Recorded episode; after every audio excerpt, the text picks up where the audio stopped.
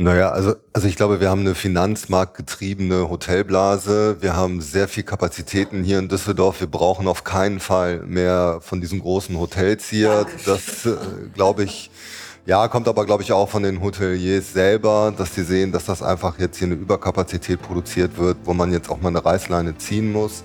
Wer einen Blick hinter die Kulissen von Politik, Parlamenten und Wahlkampf abseits vom bekannten Polit-Talk werfen möchte, ist hier richtig.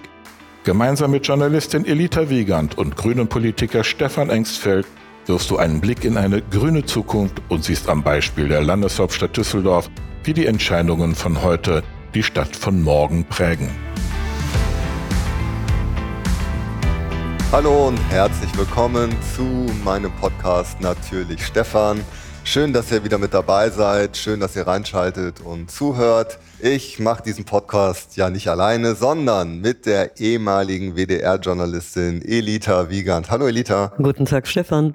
Und wir haben heute wieder einen Gast bei uns. Äh, wir haben heute das Thema Wohnen, Stadtentwicklung, Immobilienwirtschaft, die Perspektive von Düsseldorf. Und dazu haben wir jemanden aus der Immobilienwirtschaft geholt, den ich sehr schätze und auch schon lange kenne. Das ist der Uwe Willer, der eine Firma hier hat, die heißt Blackbear. Und äh, hallo Uwe. Hallo Stefan, vielen Dank für die Einladung. Sehr gerne. Uwe, vielleicht stellen wir dich erstmal ein bisschen vor, damit die Zuhörerinnen und Zuhörer dich einsortieren können. Was machst du genau mit deiner Firma? Ja, also meine Firma Black Bear, ähm, wir sagen immer so schön, wir kaufen Häuser und machen sie besser. Hm. Das machen wir vor allen Dingen in Düsseldorf und wir machen das seit 2013. Wir heißt mein Partner Robert Kellerson und ich. Wir arbeiten beide seit zwei oder drei Jahrzehnten in der Immobilienwirtschaft und haben 2013 die Black Bear gegründet, um Büroimmobilien zu kaufen, wo wir früher auf der Beraterseite immer gesagt haben, manch, man müsste doch mal das und das und das machen. Und jetzt haben wir überlegt, wir machen das einfach selber. Wir suchen uns zum richtigen Objekt, das richtige Geld, kaufen diese Häuser und machen daraus bessere. Mhm. Du hast gesagt, aus Häuser macht ihr Orte? Ja, richtig, genau. Das ist unser Ansatz. Ähm, wir gehören zu den Leuten, die davon überzeugt sind, dass man Häuser baut, damit Menschen darin wohnen, arbeiten und leben können. Ähm, das wahrscheinlich bekannteste Haus von uns ist die heutige Altstadtwache, Ratinger Ecke Heinrich-Heine-Allee. Die Polizeiwache. Die Polizeiwache, ganz genau. Natürlich was sehr Besonderes, aber das war vorher ein eher langweiliges Bürogebäude. Und schrecklich, ja, von draußen. so. Ja, und siehe da, es hat ein, ein neues Leben bekommen. Mhm. Ja, also das ist ein, ein Beispiel. Ähm, wir haben andere Gebäude gekauft, äh, die wir ja, neu positioniert haben. Beispielsweise Immermannstraße, der heutige Sitz der Verbraucherzentrale. Das war unser allererstes Objekt. Im Moment bauen wir in der, in der Oststraße ein ganzes Quartier um. Das wird künftig der Sitz von äh, Boxine sein. Das wahrscheinlich im Moment bekannteste Düsseldorfer Start-up, weil man bei dem Unternehmen kaum mal von einem Start-up reden möchte. Die haben aber 2019 sogar noch den deutschen Start-up-Preis bekommen. Lange Rede, kurzer Sinn, auch hier entsteht ein neuer Ort. Mhm. Das ist neben der Brauerei Schumacher, ne? Genau, neben Schumacher. gesehen. Exakt. Ja, nun ist äh, Leben, Arbeiten, Wohnen vor allen Dingen ein Thema, was die Gemüter erhitzt. Wir beklagen uns natürlich über Mietpreise, Büropreise. Wir beklagen uns darüber, dass man keine Wohnung mehr findet. Hinzu kommt natürlich durch die Digitalisierung auch, dass sich das alles verändert. Nämlich, dass wir mehr Homeoffice machen. Das heißt, eigentlich gar nicht mehr ins Büro müssen. Wie schätzt du denn im Moment die Situation ein, Uwe? Wir erleben das ja hautnah. Wir haben viele verschiedene Bürogebäude in unserem Bestand und kriegen mit, wie sich die Mieter Probleme bekommen, wie sie sie lösen und wie sich daraus auch neue Anforderungen ergeben. Wir sind gerade mitten in so einem Transformationsprozess, würde ich es fast nennen. Das, was wir jetzt gerade erleben, ist so ein Zurückschwingen von Homeoffice in eine neue Normalität. Mhm. Ähm, wir sind davon überzeugt, dass es nicht mehr so werden wird wie vorher. Also diese häufig dann auch sehr, sehr eintönigen Bürostrukturen mit Mittelflur und, und, und Einzelbüro werden an Bedeutung verlieren. Es wird die nach wie vor geben. Es gibt Behörden geben, die sitzen nun mal so. Aber das, was Düsseldorf auch gerade so lebendig macht, nämlich die Kreativwirtschaft, verlangt ja schon länger nach dem, was man so schön New Work nennt. Das heißt eben, was anderem. Was, also was du siehst, siehst das schon so, wenn ich das richtig verstehe, dass es ein Transformationsprozess ist, aber dass wir es wahrscheinlich nochmal ganz neu entwickeln, anders entwickeln. Das heißt eben vielleicht auch mehr Coworking Places, Kreativwirtschaft hast du gerade genannt. Was stellst du dir vor? Was wäre deine Vision vor allen Dingen davon? Was wir gerade sehen, ist, dass Unternehmen sich so aufstellen, wie man es vom halben Jahr von Coworking Spaces gekannt hat. Ah. Also diese Form des Arbeitens. Wegen Corona. Die Exakt. Veränderung kommt über Corona, über Exakt, die Pandemie. Genau. Ne? Corona und der Shutdown wirken wie ein Kristallisationskeim. Prozesse werden auf einmal unglaublich schnell, die sonst vielleicht noch mal zehn Jahre gedauert hätten. Ne? Also Digitalisierung von Prozessen und die Veränderung von Arbeit. Und wir begrüßen das dem Grunde nach. Äh, klingt jetzt komisch, ist aber so, weil es ein Prozess ist, der eh schon losgestoßen war. Ja, und der überfällig ist, ja, denke ich auch. Ne? Also ich meine, wir bewegen uns ja zum Teil auch im letzten Jahrhundert. Aber heißt das denn dann, dass wir weniger Büroraum dann zukünftig brauchen in ja. Düsseldorf? Ja, das ist, das ist, das ist die Konsequenz. Mhm. Wir werden unterm Strich weniger Büroraum brauchen. Jetzt habe ich eine Frage, wenn es nicht nur um Büros geht, sondern wenn wir über virtuelles Arbeiten sprechen, was eben mit unseren Hotels ist. Also ich sehe überall in Düsseldorf Neubauten, Neubauten und denke, wer braucht das bitte? Also während den Messen sind die Hotels voll und dann erhöhen sich die Preise dementsprechend, was ja auch unfair ist für die Gäste. Also zum Teil finde ich das katastrophal. Und äh, langfristig, wenn wir mehr darüber gehen, dass wir auch eben virtuelle Konferenzen machen, wer braucht diese Hotels? Also es wird sicherlich auch wieder irgendwann Städtetourismus geben. Ne? Also das ist ja auch etwas, weswegen diese Hotels in Düsseldorf so stark gebaut worden sind. Aber ich glaube, dass Hotels die neuen Micro-Apartments sein werden. Ach so, das heißt, das, was man eben dann auch im Studentenbereich hier in Düsseldorf ja auch haben, wird dann übersetzt, dass eben Hotels anders sind? Naja, also, also ich glaube, wir haben eine finanzmarktgetriebene Hotelblase. Wir haben sehr viel Kapazitäten hier in Düsseldorf. Wir brauchen auf keinen Fall mehr von diesen großen Hotels hier. Dankeschön. Das, äh, glaube ich, ja, kommt aber, glaube ich, auch von den Hoteliers selber, dass die sehen, dass das einfach jetzt hier eine Überkapazität produziert wird, wo man jetzt auch mal eine Reißleine ziehen muss. Das Ding ist, was macht man mit den Hotels? Ich glaube, ältere Hotels kann man umwandeln in der Tat für Wohnen. Das können Mikroapartments sein oder andere Formen. Also die Umwandlung von Hotelkapazitäten in Wohnraum ist, glaube ich, wäre das so in, in dem Kopf, also auch der Grünen, dass, ja, dass man sowas sehr gangbarer Weg. Und wir müssten jetzt auch, und ich würde das auch tun, sehr schnell mit Investoren reden, die hier noch größere Hotelprojekte gerade planen oder bauen wollen, dass man mit denen redet und sagt, so Leute, überlegt doch mal, kann man nicht eine andere Nutzungsform oder auch in Richtung Wohnen jetzt gehen? Könnt ihr nicht umplanen? Weil ich glaube, dass wir hier absolut das Limit erreicht haben an der Stelle. Mhm. Stichwort Investoren. Das ist ja ein Thema, wo alle sauer werden schon fast bei diesem Begriff. Was steckt dahinter? Warum haben wir diese Investorenblase? Da gebe ich die Frage doch mal an Uwe weiter. Es ist verdammt viel Geld auf der Welt unterwegs. Und wenn es auf der Welt unterwegs ist, landet es unweigerlich auch in Deutschland, mhm. weil es nun mal in Europa der attraktivste Markt für Investoren ist. Und das liegt wiederum daran, dass der Zins quasi abgeschafft worden ist. Ah. Um es jetzt mal ganz schematisch darzustellen. Also es ist ein reines Renditeobjekt. Objekte, ja, wie wir wissen. Das, das, das ist die Triebfeder dieser, dieser Dynamik. Ne? Rendite für Kapital zu, zu erzeugen. Und da es das eben für reine Geldanlagen nicht mehr gibt, ne? es gibt negative Zinsen, sucht sich das Kapital halt andere Anlagemöglichkeiten und ein vergleichsweise gängiges Mittel dabei sind halt großvolumige Investments.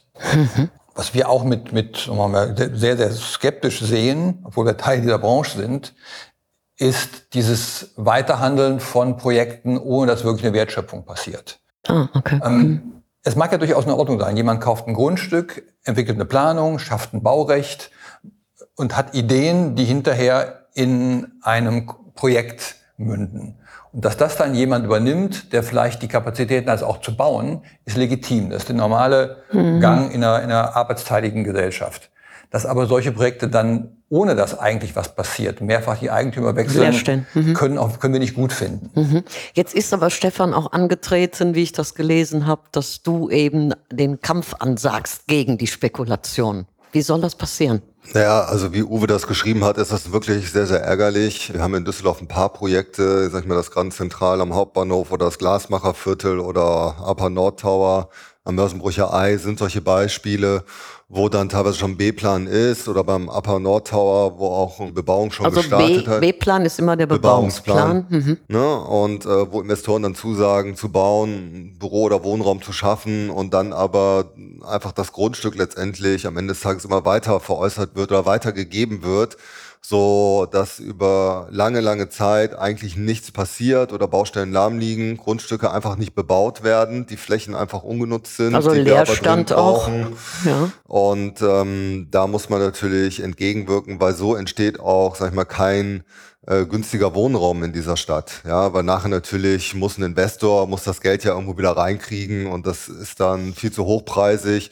So geht's natürlich nicht. Das kann man ändern über eine aktive Bodenpolitik. Also als Stadtoberhaupt würde ich hingehen und sagen, okay, wo habe ich überhaupt Rückkaufsrechte als Stadt von Grundstücken? Mhm. Diese Option muss man ziehen. Wo habe ich Vorkaufsrechte?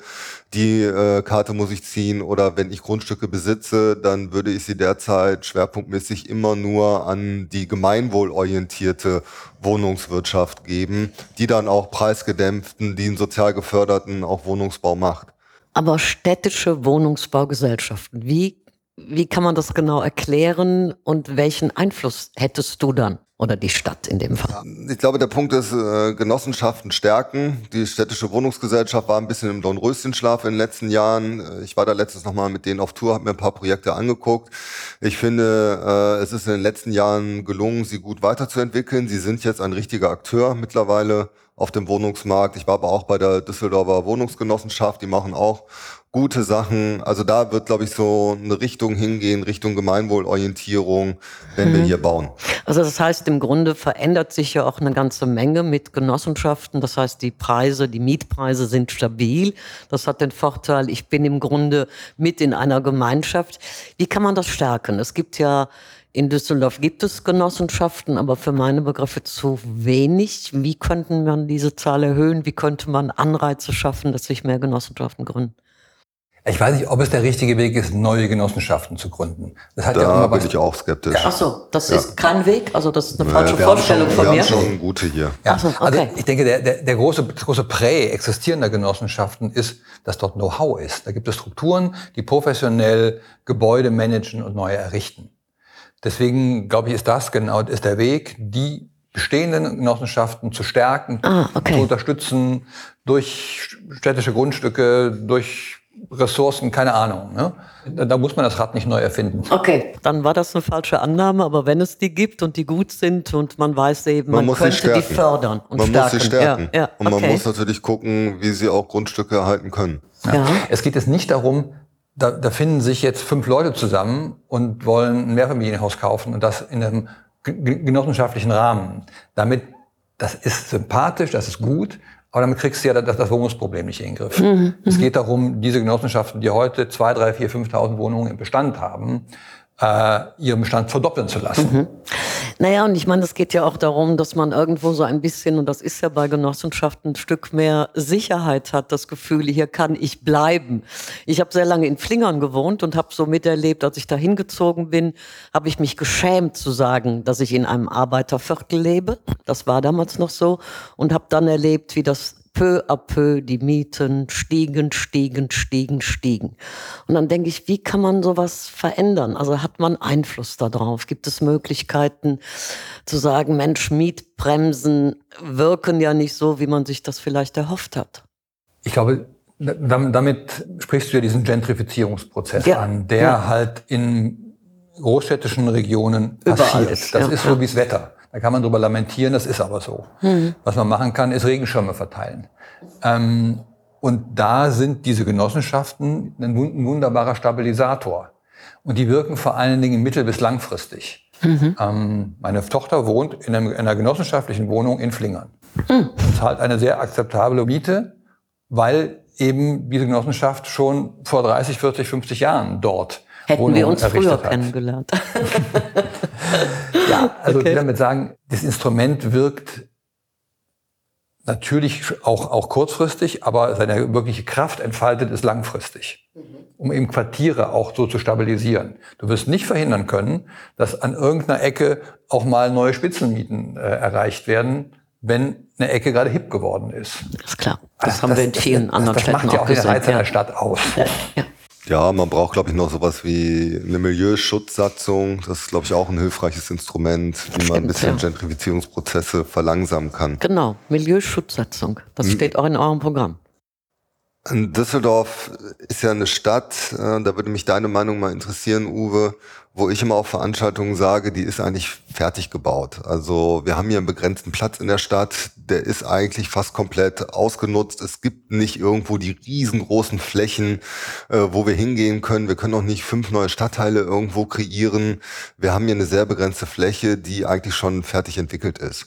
Und deswegen gibt es viel Diskussionsbedarf und ich werde viel angesprochen zum Thema, naja, beim begrenzten Raum und, und wir brauchen ja nicht unbedingt mehr Büroflächen, das haben wir vorhin schon gehört, und wir brauchen vielleicht auch nicht unbedingt mehr Hotelflächen, sondern wir brauchen einen günstigen, bezahlbaren Wohnraum gerade vor allen Dingen für die Menschen, damit sich alle halt auch Düsseldorf leisten können.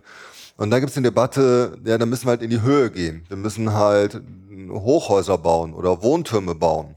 Und, Oder ähm, aufstocken, wie du. Ne, so. es gibt auch die Debatte, dass man aufstocken kann, gerade im innerstädtischen Bereich. Also ich sag mal, der klassische Discounter, den ich kenne, das ist so ein eingeschossiges Ding. Da kann man bestimmt vielleicht drei, vier Etagen noch draufsetzen.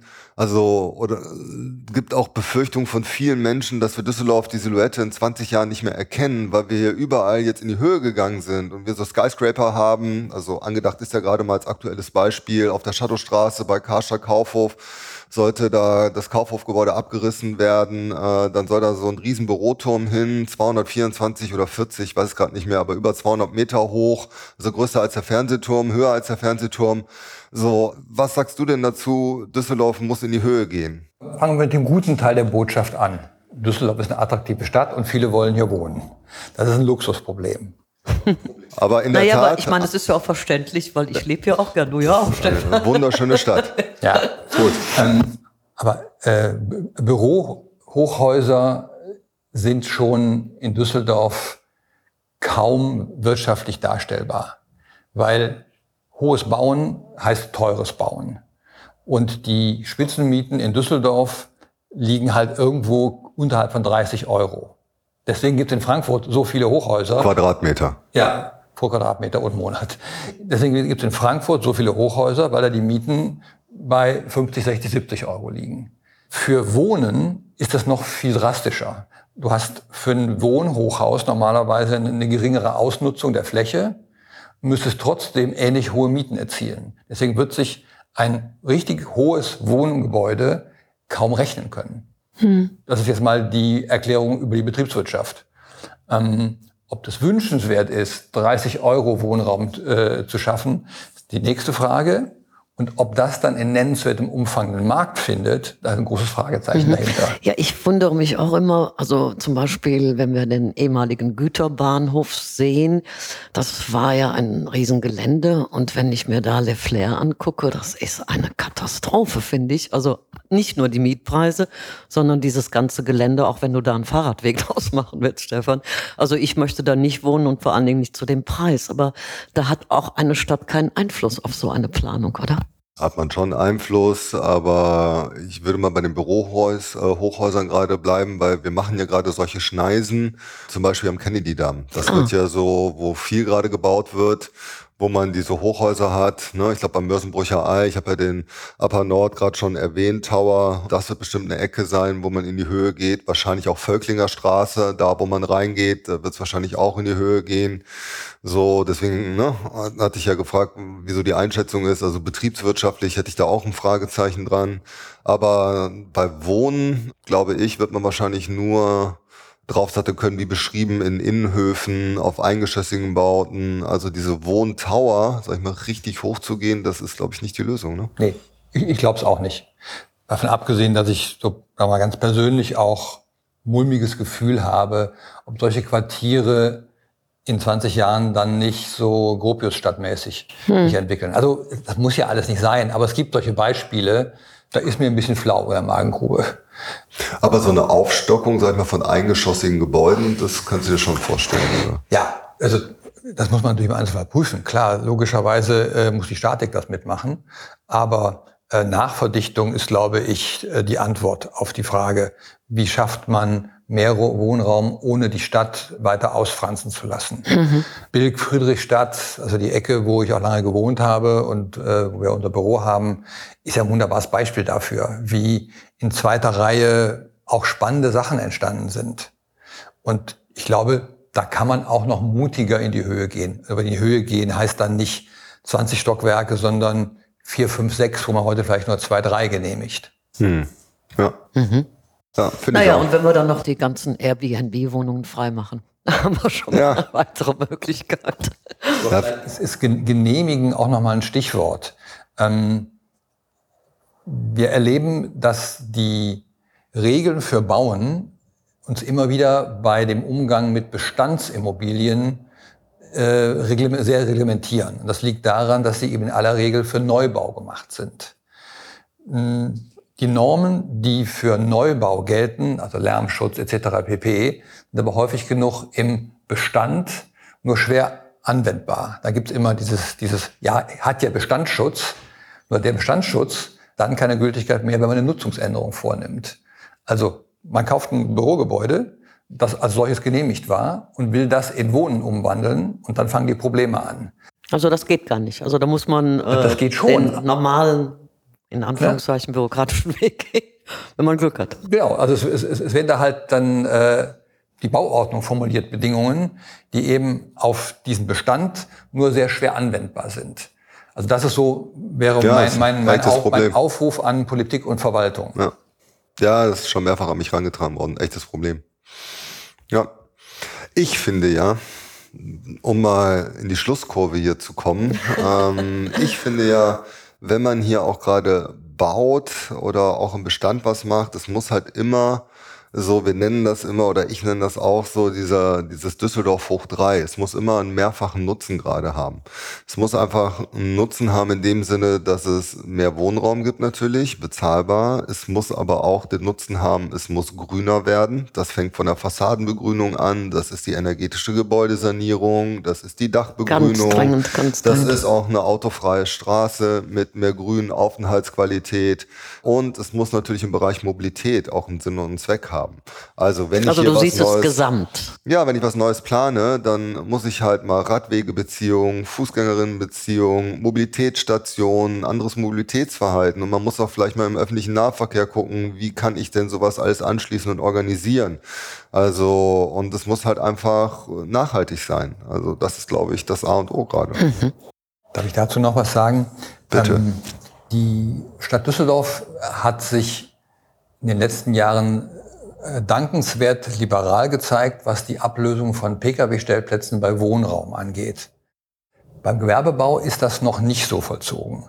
Und da erleben wir aber, dass gerade in der Innenstadt, da wo eben diese ganzen kreativen Unternehmen hingehen, mit den kreativen jungen Leuten mehr Stellplätze gefordert werden, also vom, von, der, von der Bauordnung, als eigentlich gebraucht werden. Ähm, das heißt, man baut Stellplätze oder löst sie ab, wo man eigentlich viel besser Innenhofsituationen mit Bänken und Kaffee schaffen könnte. Und Grün vor allen Dingen. und wo logischerweise auch Grün entstehen würde. Auch da nochmal vielleicht ein äh, Aufruf von unserer Seite, diesen Gedanken, der im, Wohn, im Wohnbau bereits realisiert wird, auch mal auf Gewerbebau weiterzudenken. Dann bist du an der richtigen Adresse bei Stefan. Wo siehst du Düsseldorf in 20 Jahren? Was ist deine Wunschvorstellung, wie sich die Stadt entwickelt hat, Uwe? Boah, in 20 Jahren. Hm, da spielt Fortuna hoffentlich wieder in der ersten Liga. Oh, schneller. da bin ich fertig. 20 Jahre ist wirklich. Ja, mein sind Gott, wir uns einig. Okay. Wieder, wieder, wieder noch in der ersten Liga.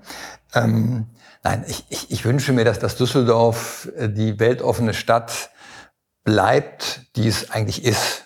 Ich wünsche mir, dass man diese chauvinistischen und sowieso und äh, Tendenzen, die wir gerade alle jeden Tag erleben, nicht mehr hat.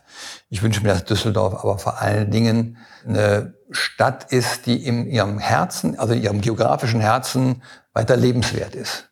Ich wünsche mir, dass es nicht zu Monostrukturen in der Innenstadt kommt und die Innenstadt verödet ist.